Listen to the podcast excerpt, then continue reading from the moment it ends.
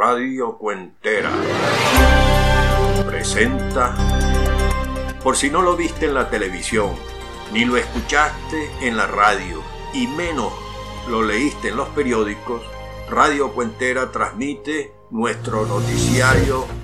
¿Estáis oyendo?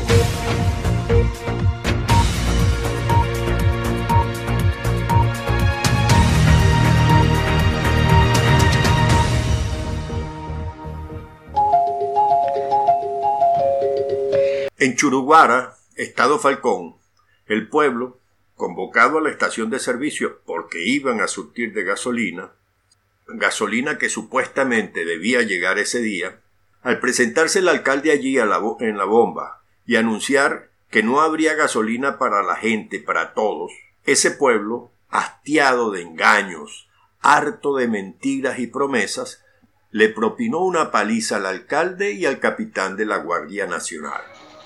Hacho, supiste el madre peo que se formó aquí en la, bomba de gasolina de vaina no nos morimos toditos porque iban a prender la bomba en candela. Así que no íbamos a explotar todo Churuguar. Agarraron al alcalde y le echaron una pasta de coñazo que de vaina no lo mataron, que le tumbaron unos dientes. Y el agual del capitán también que se llevó una palazón. Ahora y que andan buscando los, los que les echaron coñazo a la gente para meterlos presos. Eh, Payul, buenas tardes, ¿cómo está la vaina? No, sí, eso es completamente cierto, chico. Eh, tú sabes que la gente de Churubara agarró ayer el comando. No dejaron salir guardia a nadie de ahí. Pero, eso sí, fue una unión total. Fue todo el pueblo no que se fue para allá. Este, y ellos se comprometieron a vender gasolina hoy. Y resulta ser que hoy llegó el alcalde a decir que no había gasolina para nadie y le cayeron a coñazo. Al alcalde y al capitán del comando capitán todavía lo tienen en el hospital. Le echaron una palazón, chico, le cayó la multitud, pues el que quería echar un coñazo al alcalde aprovechó ese momento para echarle su coñazo. Ah, bueno, y bomba lagrimógena y vaina, y mañana y que sigue la vaina, mañana y que sigue el peo. Pero no joda, mira, y toque de queda allá. Pero bueno, los guardias chicos, puros muchachitos, esos no salieron corriendo, por eso ya a caer a palo todito. De hecho, me hizo un sobrino que agarraron a uno ¿no? y le quitaron como 300 dólares que, que tenía guardado de 20 gasolina. La respuesta a esa reacción popular, tal vez desbordada y violenta, pero no injustificada, es que se ha desatado la represión y ahora andan buscando y seleccionando a aquellos pobladores a quienes van a responsabilizar del hecho, detenerlos injustamente y castigarlos ilegalmente. A continuación, el testimonio de uno de los perseguidos.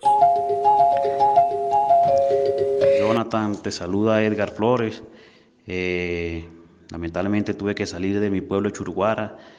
Hoy el pueblo Churuguara salió dignamente a reclamar sus derechos. Todo este problema de la gasolina, este tema se ha agravado y quiero denunciar que los productores los sembradores están perdiendo sus cosechas porque no se les permite ni siquiera surtir a las motobombas que son para la fumigación de su siembra. Denuncio públicamente que solamente se le despacha gasolina de noche a algunas personas muy privilegiadas allegadas a, a los círculos del alcalde y a la Guardia Nacional.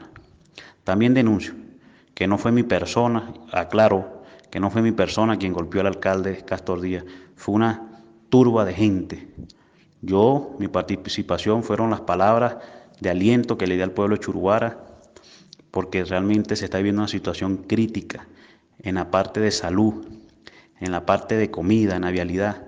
Pedimos la renuncia del alcalde de Churuara, pedimos la renuncia del alcalde de Churuara y pedimos también, pedimos también que toda la sierra se haga eco a este despertar, a esta primavera de la sierra que pedimos que se respete nuestra dignidad que ha sido violada por todos estos años, por estos gobiernos incompetentes que no han resuelto nada.